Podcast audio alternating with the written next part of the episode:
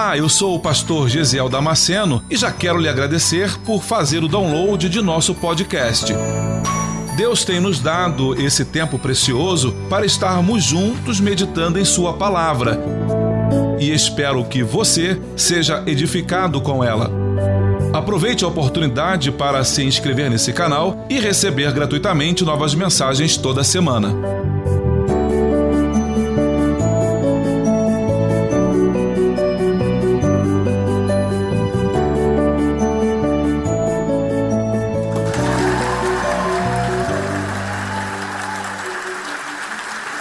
Te convidar a abrir a sua Bíblia em Êxodo no capítulo 12, do versículo 1, leremos até o versículo 11. Êxodo capítulo 12, versículo 1 ao versículo 11. Aleluias! Glória a Deus! Louvado seja o nome santo do Senhor. Glória a Deus! Glória a Deus! Glória a Deus. Pastor, por que, que o povo está ficando de pé, pastor? Eu sou visitante aqui e estou percebendo que o povo está ficando de pé. É porque o povo aqui da igreja foi ensinado que em reverência, não ao pastor, mas em reverência à palavra do Senhor que vai ser lida agora, a em reverência à palavra, eles se colocam de pé. Eu ensinei isso acho que uma vez ou duas, o povo já aprendeu. Então, você, se você deseja ficar de pé, é um sinal que você entendeu que em virtude da palavra do Senhor ser ministrada, em reverência a ela, eu me coloco de pé. E isso é um bom sinal. O temor do Senhor, diz a palavra, é o princípio da sabedoria. Então, se você se coloca de pé para ler a palavra, é um sinal de que você é sábio. Achou Êxodo capítulo 12? Diga amém. Diz assim o texto: E falou o Senhor a Moisés e a Arão na terra do Egito, dizendo: Este mesmo mês vos será o princípio dos meses, e este vos será o primeiro dos meses do ano. Falai a toda a congregação de Israel, dizendo: Aos dez deste mês, tome cada um para si um cordeiro, segundo as casas dos seus pais. Um cordeiro para cada casa. Mas, se a família for pequena para um cordeiro, então tome um só com seu vizinho perto de sua casa, conforme o número das almas, conforme o comer de cada um. Fareis a conta para o cordeiro. O cordeiro ou cabrito será sem mancha, sem mácula, de um ano, macho, o qual tomareis das ovelhas ou das cabras, e o guardareis, e o mantereis preso até o décimo quarto dia deste mês. E todo o ajuntamento da congregação de Israel o sacrificará à tarde. E tomarão do sangue e poluão em ambas as ombreiras e na verga da porta, nas casas em que o comerem. E naquela noite comerão a carne assada no fogo, com os pães asmos, pães sem fermento, com ervas amargosas a comerão. Não comereis dela nada cru, nem cozido em água, nem senão assado ao fogo, a cabeça com os pés e com a fressura. E nada dele deixareis até pela manhã, mas o que for dele, o que dele ficar até pela manhã, queimareis no fogo. Versículo 11. Assim, pois, o comereis, os, os vossos lombos cingidos, com os vossos lombos cingidos, os vossos sapatos nos pés e o vosso cajado na mão, e o comereis apressadamente esta é a Páscoa do Senhor. Você pode tomar o teu lugar. Com a Bíblia aberta, papel e caneta na mão para você tomar nota e meditar nesse texto durante a semana.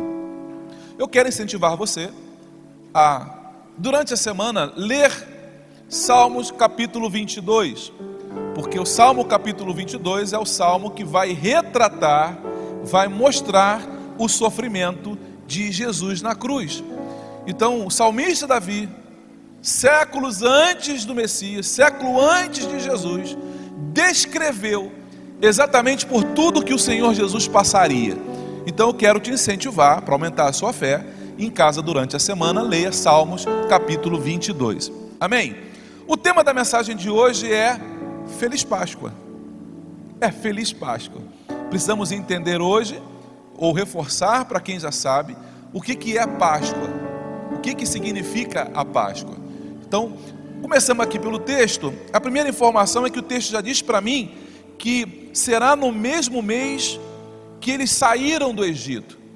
No mês que eles estão saindo do Egito. Que mês é esse?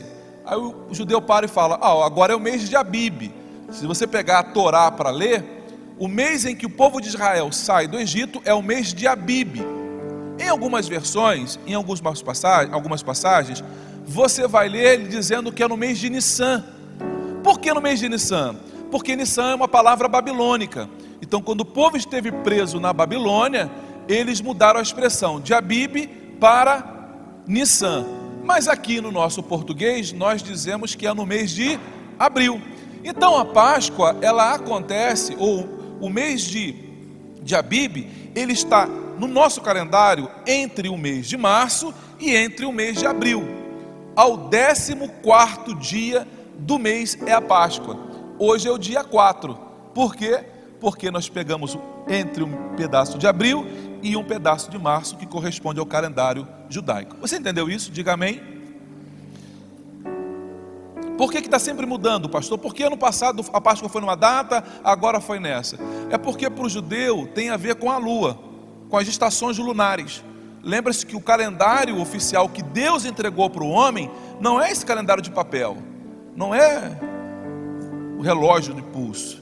Ele manda marcar para as estações pelo sol e pelas estrelas, pela lua. Então as luas é que marcam as estações. Então o judeu ele continua se mantendo dessa forma. Por isso que para o judeu eles já estão no ano 5700 e alguma coisa. E nós estamos aqui em 2021 ainda. O versículo 4 diz assim: Mas se a família for pequena para um cordeiro, então tome um só com o seu vizinho perto da sua casa.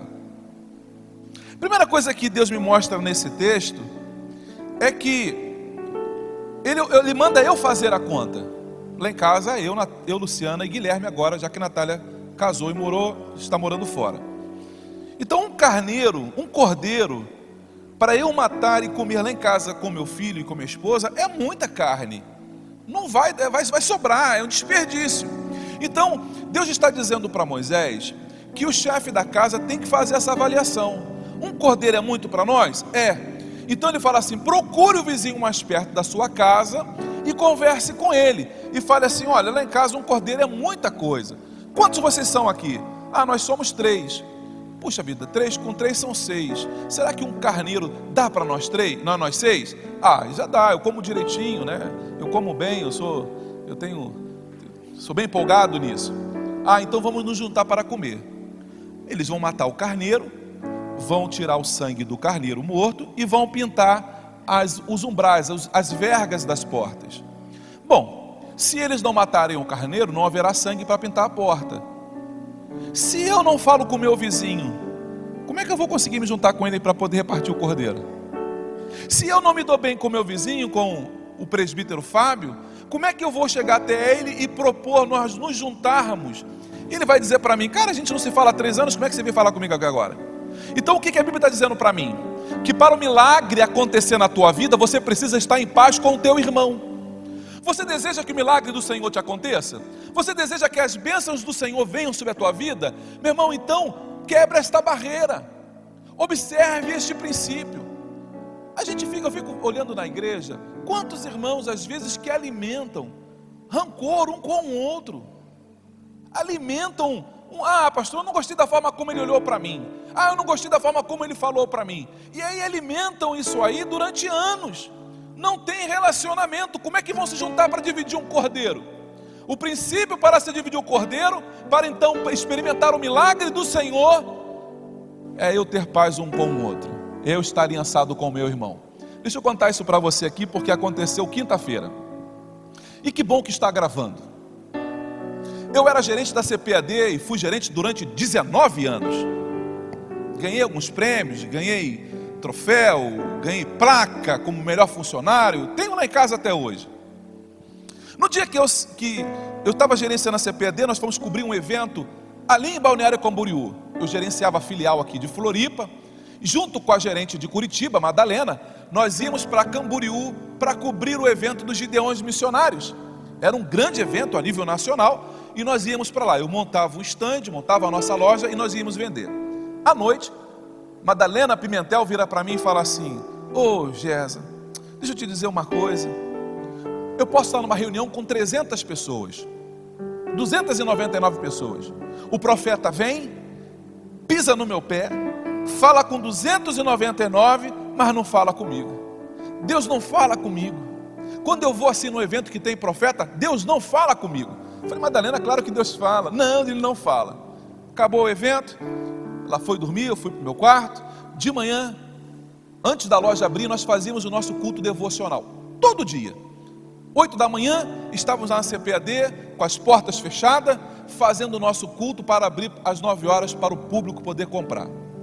Naquele dia, me aparece alguém lá na porta da CPAD, do estande da CPAD em Balneário Camboriú, aparece uma senhora de muleta e ela me chama para conversar. Eu falo, mas está fechado, agora não... avisa lá para ela que está fechado, que vamos ter um culto agora, só nove horas que a gente vai abrir a loja. Aí o funcionário foi lá e ele voltou. Não, ela está dizendo que ela queria participar do culto também. Eu falei, ah, meu Deus, tá bom, quer participar do culto, não vou falar que não pode.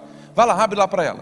E aí estou aqui ainda conversando com a Madalena, para a gente começar o nosso devocional, e lá vem a menina com a sua muleta, essa senhora com a sua muleta. Parou na minha frente, virou para mim, me deu a paz do Senhor e começou assim: Assim te diz o Senhor. Eu falei: Eita, só falta agora pisar no pé da Madalena e ir embora. E falou para mim: Assim te diz o Senhor. Eu estou aqui nesse altar hoje, em cumprimento do que Deus usou a boca dela para falar para mim. Aqui em cima hoje está se cumprindo o que ela falou para mim naquele estande, naquele dia. Quando acabou de falar comigo, ele virou pra, ela virou para Madalena e falou assim: Assim te diz o Senhor. Você disse ontem que eu não falo contigo. Eu mandei minha serva aqui para dizer para você hoje. O apartamento que você comprou está preocupada na, na reforma? Eu te dei o apartamento, te darei também a reforma. E ela ficou assim porque ela falou: Meu Deus, eu não falei isso com ninguém. Jesus, eu não falei isso para ninguém. Eu falei, mas ele está vendo. Ele está vendo. Ele está vendo. Essa irmã falou, ficou no culto, falou com algumas pessoas ali ainda. Acabou o culto, a loja funcionou, enfim criamos um relacionamento. Pastora Givonete mora em Balneário Camboriú. Pois bem, quando eu saí da CPAD, um monte de gente parou de falar comigo. Pastores pararam de falar comigo, porque agora talvez não ganhasse nada com isso. Agora eu não era mais gerente da filial. Até colegas de trabalho pararam de falar comigo. Nunca mais recebi ligação de algumas pessoas. Talvez uma ou duas pessoas mantenham contato comigo. O restante, como disse Paulo, me abandonou me abandonaram. Então eu eu estava acostumado com isso. Um dia eu estou aqui em Brusque com a minha família, com a minha esposa e mais um casal de amigos, e me passa a pastora Givonete. Eu fiquei olhando para ela, tomando meu cafezinho, ela passou, olhou para mim, não sei se me viu, e passou e conversando com a amiga. E eu fiquei olhando e falei, Senhor, como é que pode? Só porque eu saí da CPD, perdi o encanto, já não sou mais interessante. E eu fui alimentando aquilo e eu falei assim: puxa vida, não vai mudar nada da minha vida. Mas eu achava, na minha cabeça, que ela tinha me desprezado. Não mudou nada da minha história, eu deixei para lá. Quinta-feira, agora. Olha, tem dois anos agora em maio que eu saí da CPAD. Agora em abril. Vai fazer dois anos que eu saí da CPAD. Quinta-feira, eu estou aqui na porta da, da igreja, de máscara recebendo as pessoas. Estava na hora do louvor. Seja bem-vindo, Deus te abençoe. Deus tem uma palavra para você hoje. Deus te abençoe, Deus te abençoe. Seja bem-vindo, que bom que você veio. De repente parou um senhor de máscara, olhou para mim e falou assim: Eu conheço o senhor. Eu falei: eu, Tu não me é estranho, não, mas como conheço tanta gente, eu não sabia quem era. Eu, tu não me é estranho também, não. Não, eu, eu comprava muito com o senhor na CPAD. Eu falei assim, eu fiquei assim para ele: O que senhor está fazendo aqui? Eu falei assim: Eu sou pastor dessa igreja. Não acredito. Mas eu não estava lembrando quem ele era. Ele falou assim: Vamos lá que eu vou te. Minha esposa vai ficar doida quando ela te ver. Onde é que a tua esposa está? Está no salão aqui do lado. Aqui atrás da rua tem um salão. Ela está lá. Eles moram em Balneário Camboriú. Quinta-feira estavam aqui. Quando eu cheguei no salão, que ela me viu, ela deu um pulo da cadeira. Não acredito, pastor, Gesiel. E eu, aí eu reconheci, eu falei, ué, mas que, qual foi parte do, da história que eu perdi? Porque eu liguei Mandei mensagem, nunca mais me retornou. E agora, de repente, ai, me deu um abraço com o esposo dela. Eu falei, ó, oh, gente, tem que correr porque eu vou fazer agora a oferta. Deixa eu voltar para o culto. E deixei eles e vim para cá. Quando acabou o culto, ela estava aqui fora e veio falar comigo. Ô, oh, pastor, mas por que, que o senhor não me procurou? Eu falei assim, ó, liguei para você. Mandei mensagem no WhatsApp, você nunca respondeu mensagem no WhatsApp, nunca atendeu minhas ligações. Inclusive, estava em Brusque um dia, você passou por mim, pastor, por que você não falou comigo? Falei, ah, porque depois que eu saí da CPD, muita gente me desprezou. Então eu estava acostumado com isso. Ela falou, pastor, pelo amor de Deus, não faz isso, tem um carinho tão grande pelo Senhor e para sua família. É porque às vezes a gente olha no WhatsApp e vai responder na hora e acaba se esquecendo, e entram outras mensagens, e depois acaba ficando no último lá embaixo. E é tanto contato, tanta gente que a gente conhece que acaba passando desapercebido. Quando você vê, já passou o tempo. Pastor, pelo amor de Deus, eu, eu tenho um carinho tão grande por, pelo Senhor. E outra coisa, o Senhor manda te dizer. Eu falei, ai, lascou tudo. E aí começou a entregar o manto. Por que, que eu disse, fiz todo esse embrólio, toda essa história para contar para você? Porque às vezes nós criamos fantasias na nossa cabeça. Às vezes, porque alguém não atendeu um WhatsApp, eu penso que ele está magoado comigo. Ah, não, leu, aqui ó, aqui ó, leu a minha mensagem, mas não respondeu. Aqui ó, tá vendo? Estou falando para você, está me desprezando. E a gente julga apenas por causa disso. E a gente acaba ficando distante das pessoas, porque a gente, a nossa mente fica fantasiando. Cuidado, meu irmão. Às vezes você pode estar parando de falar com alguém por bobeira sem razão nenhuma de ser, como eu estava sem falar com a pastora Givonete. Ela vai vir aqui nos próximos domingos, ela vai estar com a gente. Falei, pastor, eu quero estar com vocês. E ela me deu uma palavra e aquilo ardeu meu coração, porque era algo que eu já estou falando essa semana inteirinha. Ela falou para mim, pastor, entre outras coisas que ela falou, ela falou assim, pastor, o senhor está assustado com o que Deus está fazendo aqui, né? Eu falei assim, é, estou. Falei assim, mas não é nem, ainda não começou.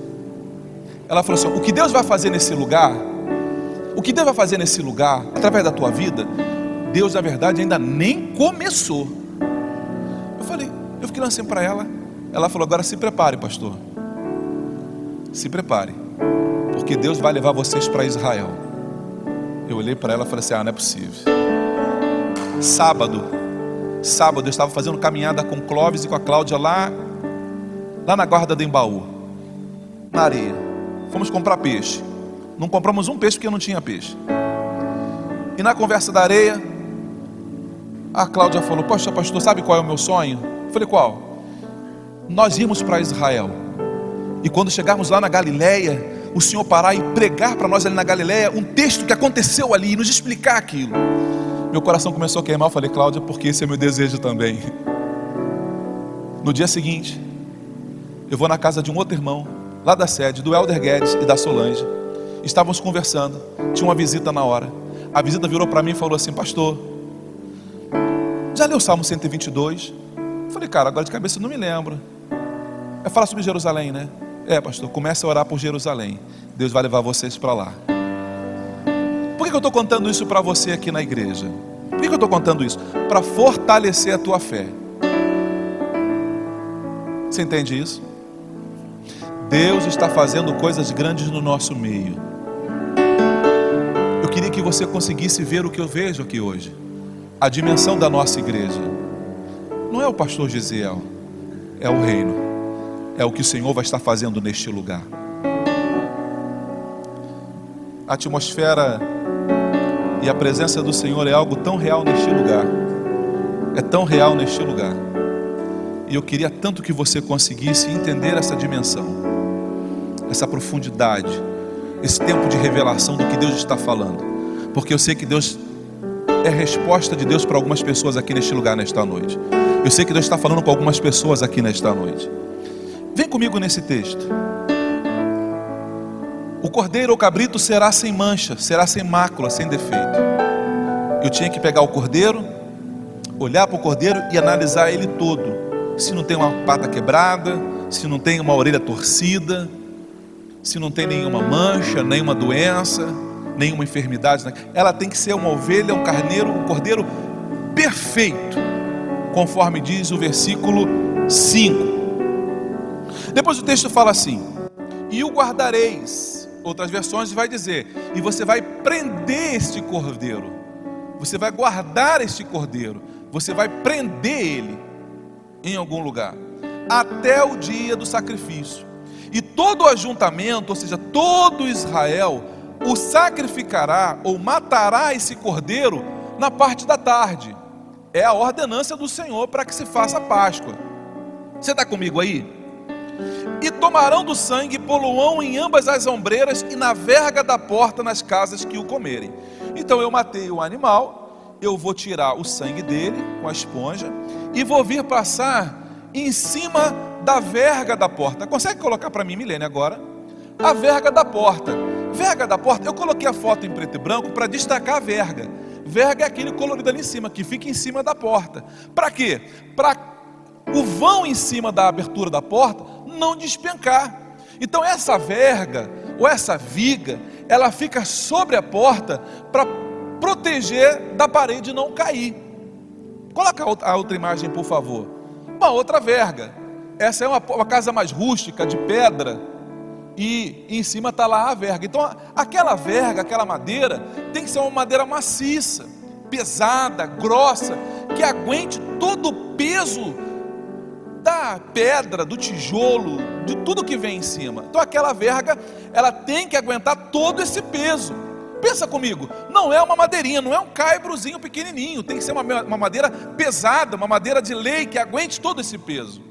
O texto está dizendo que depois de matar o animal, eu preciso vir aqui nesta ponta, deste lado da verga, e passar o sangue deste lado aqui.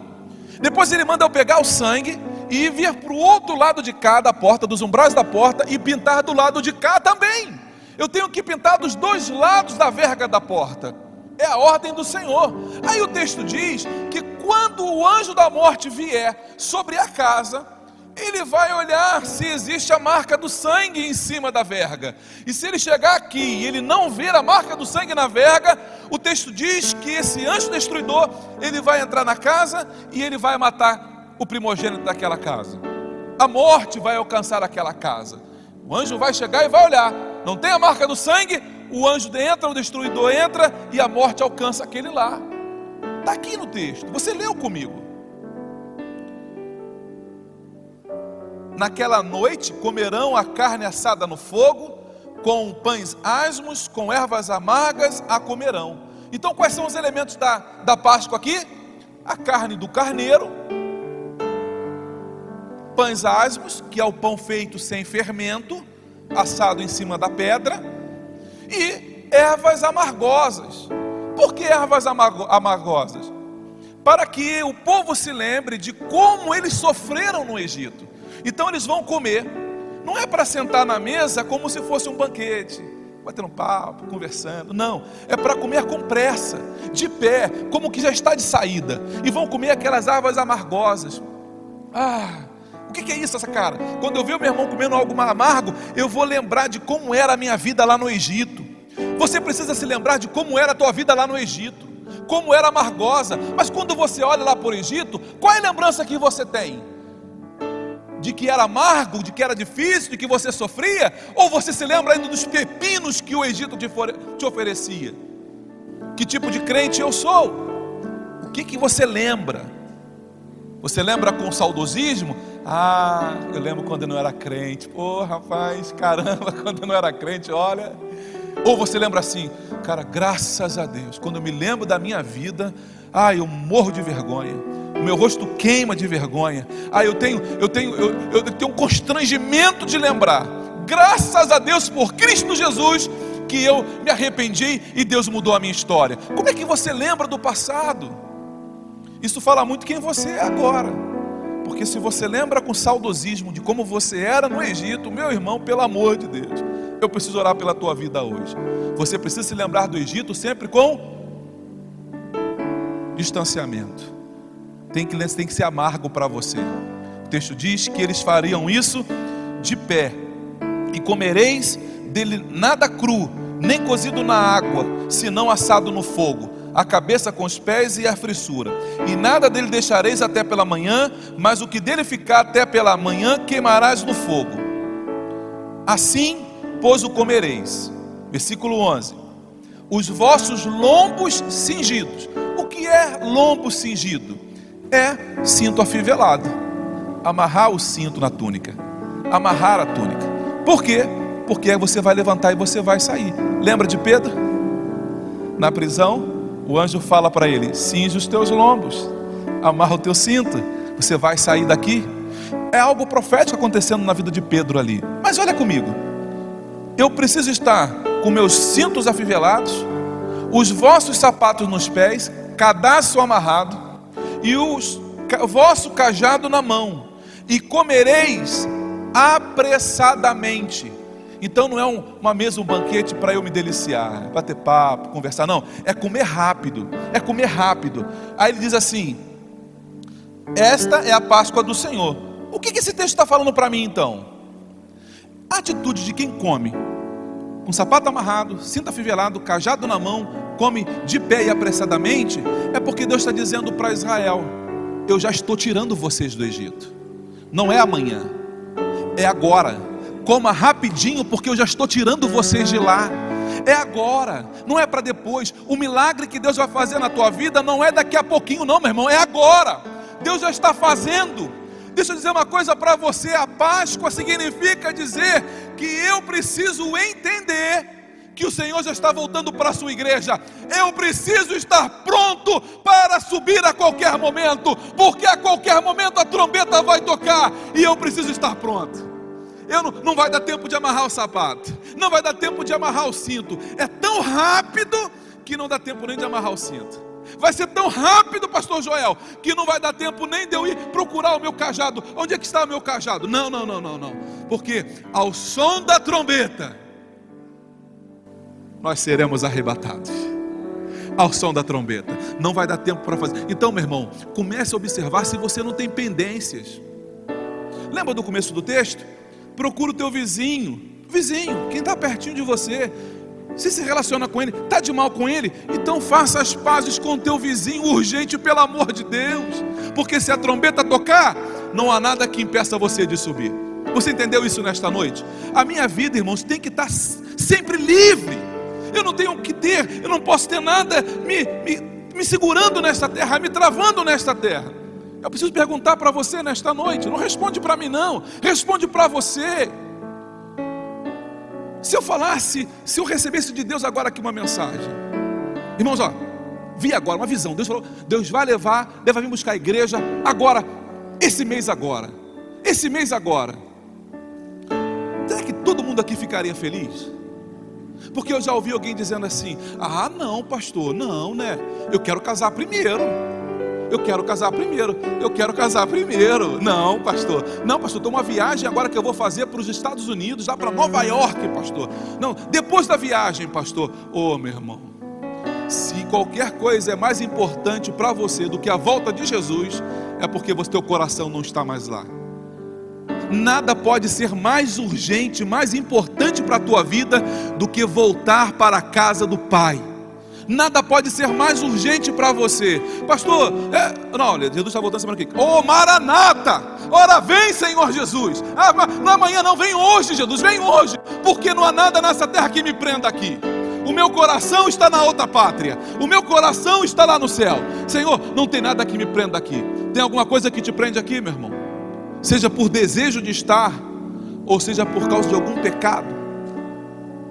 Por causa de coisinhas pequenas às vezes, irmão, o que nos segura são coisinhas pequenas. É um, o que é amarrar um sapato? Qual é o esforço para se amarrar um sapato? Qual é o esforço para se afivelar um cinto? Qual é o esforço para segurar um cajado? Que Deus pede de nós, nós conseguimos fazer. A gente só não faz se a gente não quiser. Mas é isso é importante porque isso define se eu vou ou se eu fico. Isso vai definir.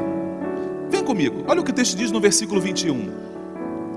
Chamou, pois, Moisés a todos os anciãos de Israel e disse: Escolhei e tomai vós cordeiros para as vossas famílias. É você que tem que levar Cristo para a tua casa. É você que tem que levar Cristo para o teu lar. É você, minha irmã, que tem que levar Cristo para a tua casa, para que o teu marido conheça, para que teus filhos conheçam. É você, meu irmão, que tem que levar Cristo para a tua casa, para que a tua família conheça, os teus irmãos conheçam, os teus pais conheçam. Levar o cordeiro para casa é obrigação de cada um de nós. Que, que o Senhor diz? Eis que eu estou à porta e bato. Se você abrir, eu vou entrar e vou ceiar com você. Do lado de fora tem um cordeiro batendo do lado de fora, te chamando do lado de fora. Abra esta porta, pelo amor de Deus, e deixa ele entrar. Deixa o Senhor entrar na tua casa. deixa o Senhor entrar no teu casamento, deixa o Senhor entrar na tua vida. Às vezes nós estamos determinados. Eu, às vezes eu faço aconselhamento pastoral e eu estou olhando para a pessoa e ela está assim, e eu estou vendo que ela não está nem ouvindo o que eu estou dizendo, ela já veio predestinada a fazer o que ela queria. Ela só veio basicamente me comunicar. Ela, ela vem, pastor, eu estou pensando em fazer assim. Aí você fala, mas a Bíblia manda você fazer assim. A palavra de Deus para você é essa assim. É, pastor, mas eu acho que eu vou fazer diferente. Falei, então por que, que veio conversar comigo? Por que, que veio pedir direção? Por que, que veio pedir orientação? Você já veio determinado. O que ele quer na verdade é que eu só fale assim: vá na benção, Deus te abençoe na decisão que você tomou. Mas eu não posso fazer isso porque a decisão que você está tomando não é com a direção de Deus. Como é que eu, como sacerdote desta casa, vou dizer para você: vai nessa tua força, varão valoroso, se a decisão que você escolheu contraria a vontade do Senhor? Então, às vezes, é melhor que você entenda que a minha palavra para você não é de acordo com o que eu quero, é conforme o Senhor me orienta. Então, olhe aí, de repente contrarie você mesmo o teu coração falar, eu queria fazer isso, cara, mas Deus falou comigo, eu vou fazer diferente. Eu vou obedecer à voz do Senhor, porque quando você obedece à voz do Senhor, a bênção dele te alcança. A bênção do Senhor, ela vem com a obediência. Com obediência, bênção do Senhor. Em desobediência, sem a bênção do Senhor. Você consegue entender isso? Diga amém. Versículo 22. Então, tomai um molho de isopo, e molhai no sangue que estiver na bacia, e lançai na verga da porta, e em ambas as ombreiras, do sangue que estiver na bacia, porém nenhum de vós saia da porta da sua casa até o amanhecer. Versículo 44 do mesmo capítulo 12. Tudo isso é sobre Páscoa. Porém, todo servo que comprar por dinheiro, depois que ele houver circuncidado, então comerá dele. O que o texto está dizendo? Que só pode comer daquele carneiro, só pode participar da Páscoa quem está aliançado com Deus. Quem está aliançado com Deus, e aí é evidenciado no Antigo Testamento, na cultura judaica, pela circuncisão. Quem era circuncidado dos homens, ali evidenciava que ele tinha uma aliança com Yahvé. Tinha que ser circuncidado. Que ele está dizendo aqui: tudo que estiver na sua casa, mas se for estrangeiro, não está. Não, então não pode participar. Então não pode participar. Está guardando essa informação? Porque daqui a pouco a gente vai juntar ela. Versículo 46. E aí a gente vai dar um outro passo.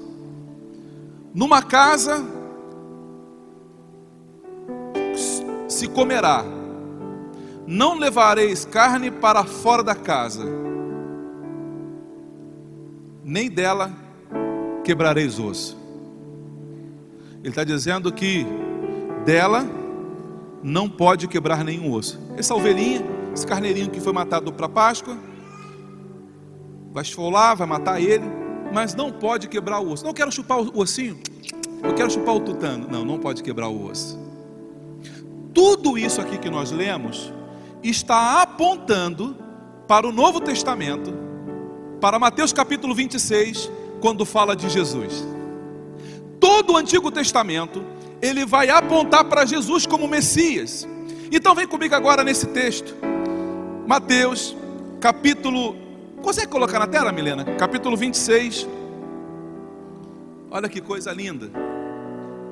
Jesus está, versículo 26, do capítulo 26, Jesus está com os discípulos na mesa da Santa Ceia, da Páscoa estão comemorando a Páscoa. Jesus e os doze comemorando a Páscoa.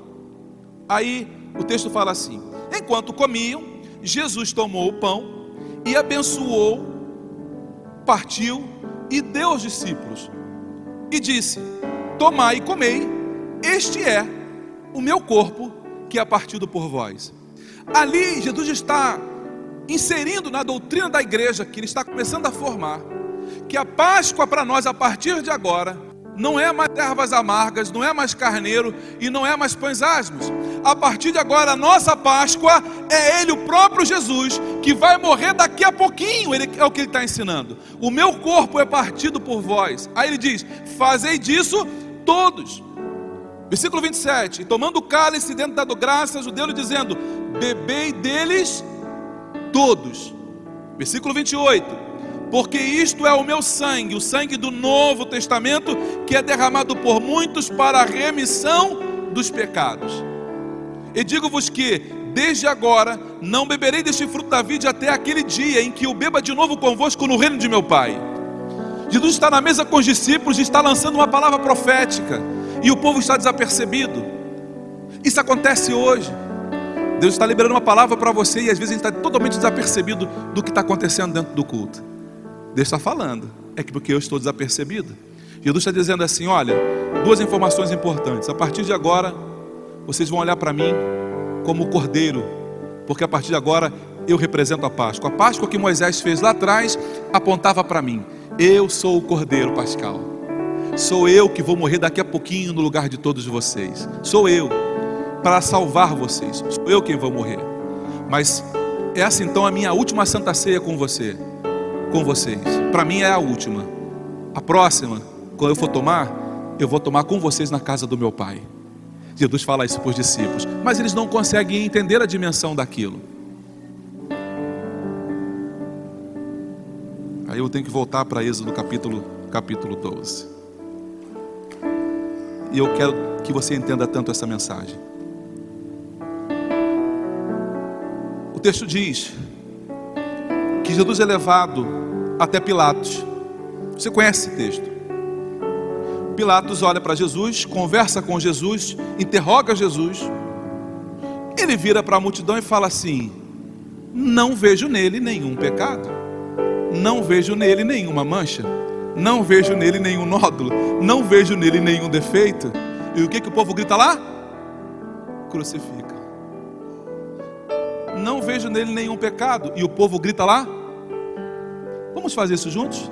Eu vou falar, não vejo nenhum pecado, e você vai gritar aí, crucifica. Amém? Entendeu isso? Pilatos andando, ele vai dizer: Não vejo nele nenhum pecado. Ah, pode ser melhor. Não, não, pode ser melhor. Pode ser melhor. Sem timidez sem timidez. Eu não vejo nele nenhum pecado. Agora faça isso com ira. Crucifica-o!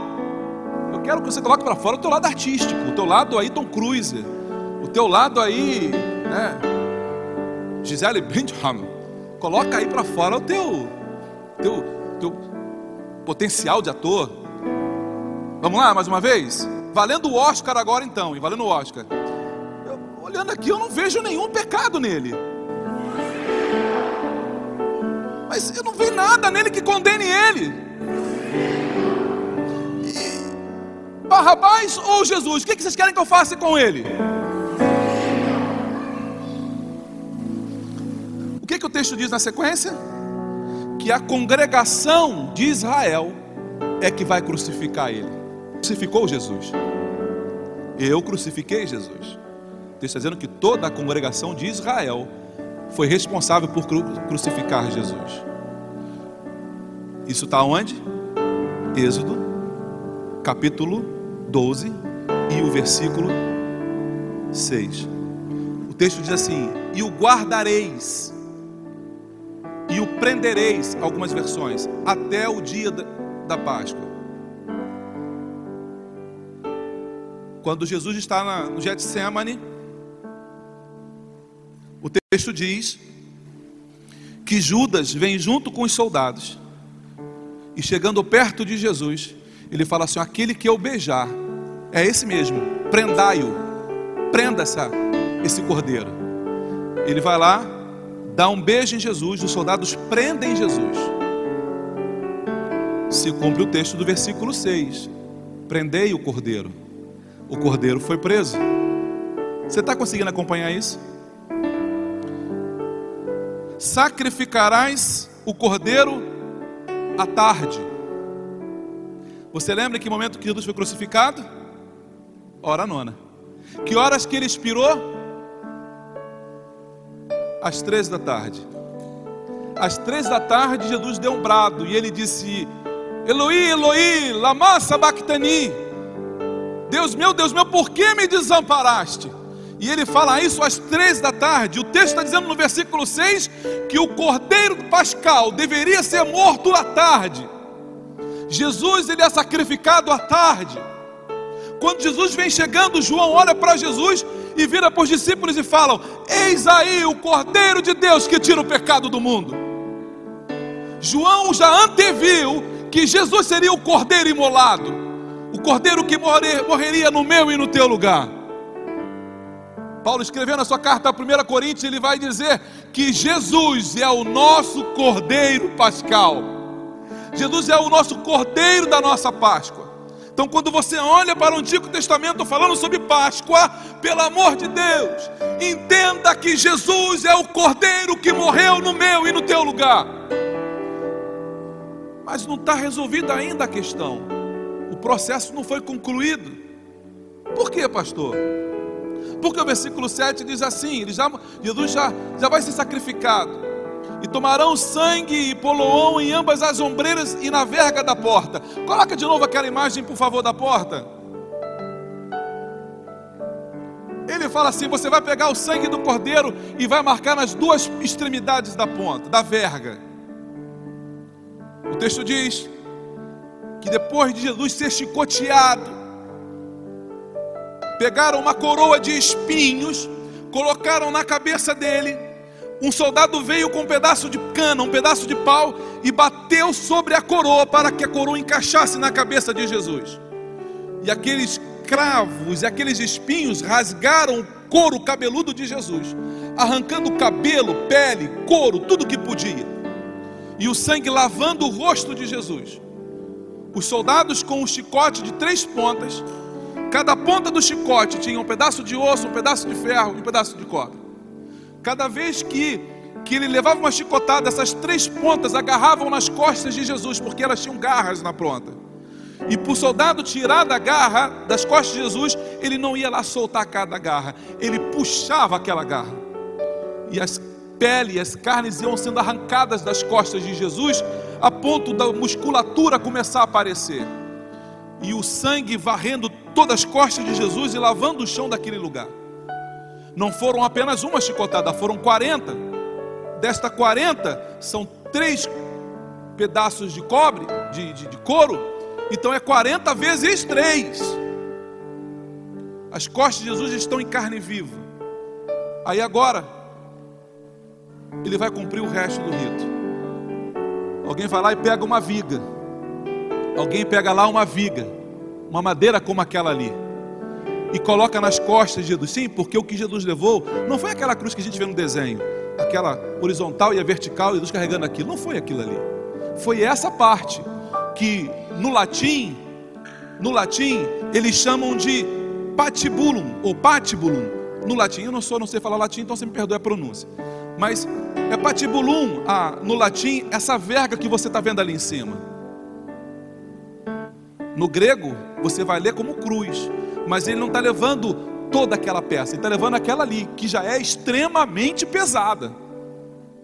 Jesus não aguenta mais o peso daquela partezinha ali.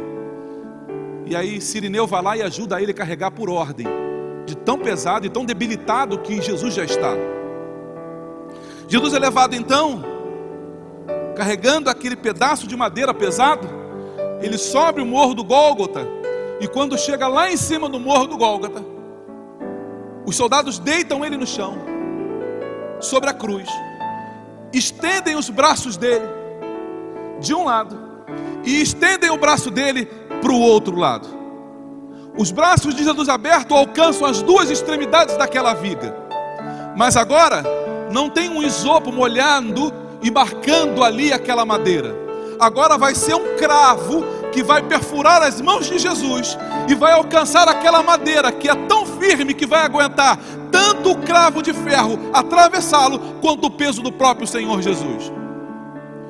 O sangue que está marcando aquelas vergas, daquela verga, não é marcado pelo isopo, é marcado pelo cravo que perfura a mão do meu Senhor. Mas a verga da porta foi, já foi marcada está quase concluindo o que ele veio fazer. Agora aqui está marcado. O texto diz que os soldados pegam ele e levantam aquela cruz e levantam aquela cruz como quem está levantando uma porta. Se você olhar uma cruz e duplicá-la para o lado de cá, é uma porta. Pensa numa cruz com aquela trave agora, duplique, duplica ela para o lado de lá, é uma porta. Só que a porta, ela, ela é tão grande, ela é tão grande salvação, que não tem um outro lado da porta aqui. Você não consegue ver o outro lado da porta. Um pedaço da porta você vê aqui. O outro pedaço da porta, ele vai alcançar o Brasil, a Argentina, o Chile, o Equador. Ele vai alcançar a Europa. Ele vai alcançar a Ásia. Ele vai alcançar o mundo inteiro. Porque Jesus é o Cordeiro. Ele é o Cordeiro de Deus que tira o pecado do mundo. Está lá, de braço estendido e ele está dizendo assim, em João, aleluia, no capítulo 10, versículo 9, Jesus está lá, lá, lá em cima, pregado na, lá em cima de pregado na cruz. Que agora você consegue visualizar como uma porta. Aí João, no capítulo 10, Jesus vai dizer: Eu sou a porta. Entre por mim deseja ser salvo, perdoado dos seus pecados, agora é entrando por mim. Vocês precisam vir a mim, porque vindo a mim verão o Pai também. Oh, meu irmão, minha irmã, hoje Deus está falando contigo uma palavra. Deus está renovando a tua fé. Deus está renovando as tuas energias. Deus está trazendo esperança de volta para o teu coração. Por quê, pastor? Porque o texto diz que de repente Jesus olha para aquilo e ele fala: Pai, está consumado. Eu concluí o que eu tinha que fazer.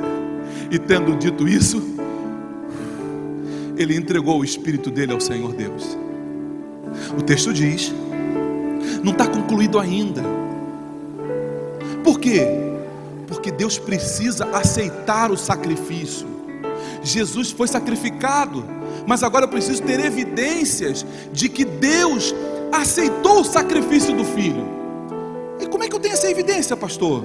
Ah, é tão lindo isso, porque a Bíblia diz que no Santo dos Santos havia uma cortina que separava o lugar santíssimo do lugar santo. Nesse lugar santíssimo, aonde tinha a presença de Deus evidenciada pela Arca da Aliança, só o sacerdote podia vir aqui uma vez por ano. Uma vez por ano, o sacerdote podia vir. Nós nunca entraríamos neste lugar. Mas o texto diz que quando Jesus entregou o seu espírito, quando ele morreu, a Bíblia diz que o véu do templo, a cortina do templo, se rasgou de alto para baixo, porque foi o próprio Deus rasgando a cortina e dizendo: Não há mais distância entre eu, o Deus eterno, e você, não há mais diferença, não há mais nada que nos separe. Você não precisa mais de intermediário, você não precisa mais de ninguém que te leve ao Senhor, porque agora abriu-se um vivo e novo caminho entre você e Deus. Não há mais ninguém que possa te impedir, não há mais ninguém entre você e o Senhor. Aleluia! Quando Deus, quando o véu do templo se rasga, é Deus dizendo assim: Eu aceito o sacrifício. Eu aceito o sacrifício. Não tem mais separação. A inimizade que havia entre eu e Deus acabou ali. Porque agora, quando Deus olha para mim, Deus vê alguém santificado Deus vê alguém justificado. E é por isso que Paulo escrevendo aos Romanos, ele vai dizer: vale, não há nada que te condene, não há nada que te condene, não há nada que te condene, não há nada que te condene. Você tem acesso a Deus agora, meu irmão. Você tem acesso ao Senhor. Satanás vai trabalhar isso na tua cabeça. Satanás vai fazer o papel dele trazendo dúvidas para você. Mas você fez aquilo, você acha que Deus está contigo? Diga para ele assim: ó, Satanás, o sacrifício que Jesus fez na cruz do Calvário me perdoou de todos os meus pecados. Livre estou, livre estou. Não há nada que nos condene, porque Cristo morreu na cruz pelos meus pecados. Mas não está concluído ainda. Uau! Jesus, Deus já aprovou dele, já aprovou o sacrifício, recebeu o sacrifício. Mas aí, eu encontro agora uma coisa interessante. O texto diz que no domingo, hoje, o texto diz que duas mulheres acordam cedo de madrugada, o sol nem tinha surgido ainda. Essas duas mulheres correm até o sepulcro. Já pensou que elas corriam risco de vida? Porque os soldados romanos poderiam dizer: Vocês não são seguidoras desse Jesus que morreu? Ah, vem cá, aqui vocês vão morrer também. Elas corriam risco de vida, mas essas duas mulheres acordaram cedo e foram ao sepulcro. Deixa eu dizer uma coisa para você, mulher que está aqui hoje ouvindo esta palavra. Deus tem uma palavra para você também. Deus está dizendo que se você se posicionar, se você tomar um posicionamento, Deus vai te usar nesta terra com revelação. Deus vai te usar neste lugar. Se você se posicionar, Deus vai te usar. Elas levantaram cedo, correram ao sepulcro e foram as primeiras a saber, nem os discípulos que caminhavam com Jesus nem Pedro, nem João, nem Tiago. Já parou para pensar nisso, irmãos? Deus escolheu as mulheres para trazer a revelação a elas primeiro. Deus está falando com você, mulher, aqui nesta noite. Você que tinha uma atividade na igreja que fazia alguma coisa para o Senhor e que parou de fazer, minha irmã, não faça isso pelo amor de Deus. Deus te chamou para um santo serviço, para um santo ofício. As mulheres chegam lá e de repente tem um anjo sentado em cima da pedra que fechava a boca da caverna, do sepulcro. E o anjo vira para elas e diz assim: O que vocês procuram aqui? Se for Jesus o crucificado, ele não está mais aqui, ele já ressuscitou. Ele já ressuscitou. Então, quando o anjo conta aquilo para as mulheres, irmãos, aí sim eu posso vibrar aqui nesta manhã, nesta noite. Por quê? Porque está completa agora a obra de redenção. Jesus morreu no meu lugar, mas ele ressuscitou ao terceiro dia. E a Bíblia diz que ele está ao lado do Pai. Aleluia!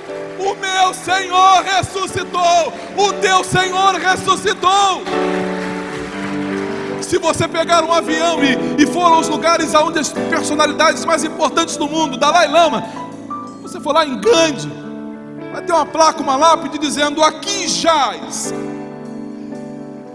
aqui jaz, Madre Teresa de Calcutá, aqui jaz, aqui jaz. Mas se você for a Israel, e eu sei que já já vou contar isso com experiência própria de ter visto. Eu estou gerando isso no meu coração. Estou gerando isso na minha alma. Mas vai chegar o tempo que quando você chegar lá em Israel, que você for no sepulcro, você vai ler em inglês lá: Ele não está mais aqui. Ele ressuscitou. O meu Jesus não jaz aqui não. O meu Jesus lá. O meu Jesus aqui não. Ele lá. Ele lá. Ele lá. E agora, pastor, o que eu preciso fazer? Como é que funciona o cordeiro? Ô, oh, meu irmão, agora, agora pela fé.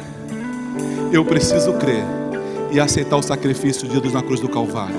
Aí a mão dele me guarda e me protege de todos os lados. Agora, eu não preciso mais comer ervas amargas, pão sem fermento e um carneiro assado.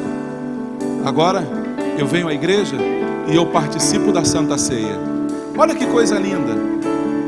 Como é que você vai cear com teu irmão se você está de mal com ele? Como é que você vai pegar o teu cálice, o teu pão, e você vai dividir com o teu irmão? Se em Êxodo o texto diz que eu tenho que estar bem com ele. Na Santa Ceia, dentro da casa do Senhor, eu preciso estar em comunhão com todos para participar da Santa Ceia. Para participar da Santa Ceia, eu tenho que ser circuncidado no coração. Eu tenho que fazer parte. Um estrangeiro não pode comer, mas eu sou da família, eu participo do, cão, do pão eu participo do sangue do Senhor. Próximo domingo é Santa Ceia. É Santa Ceia do Senhor. Todas as vezes que você for servido o pão e o vinho, tome o pão nas mãos e o vinho. E olhe para o alto e fale assim: Senhor, o próximo, se for aí, eu vou ficar mais feliz. Senhor, eu não sei quando vai ser a minha última santa ceia aqui. Eu não sei quando vai ser, mas eu sei de uma coisa, Senhor. Eu anelo tanto ser servido pelo Senhor aí em cima. Eu anelo tanto subir para estar com o Senhor e receber das tuas próprias mãos o pão e o cálice. Eu quero orar por você nesta noite. Deus nunca faz nada conosco sem falar antes. Esse texto de Êxodo que nós lemos, Deus já havia falado para Abraão. Você lembra disso? Gênesis capítulo 15, versículo 13. Deus está fazendo uma aliança com Abraão, ele fala assim: Abraão, os teus filhos serão escravos numa terra estranha e serão afligidos durante 400 anos. Mas depois desse tempo eu os livrarei de lá e eles sairão com grande despojo. Passaram-se os anos e aquilo se cumpriu na vida dos filhos de Israel. Eu sei que Deus falou com você aqui nesta noite e eu quero orar por você aonde você está. Você acabou de ouvir mais um podcast. E se você foi edificado com essa mensagem, compartilhe com outras pessoas. Até o próximo encontro.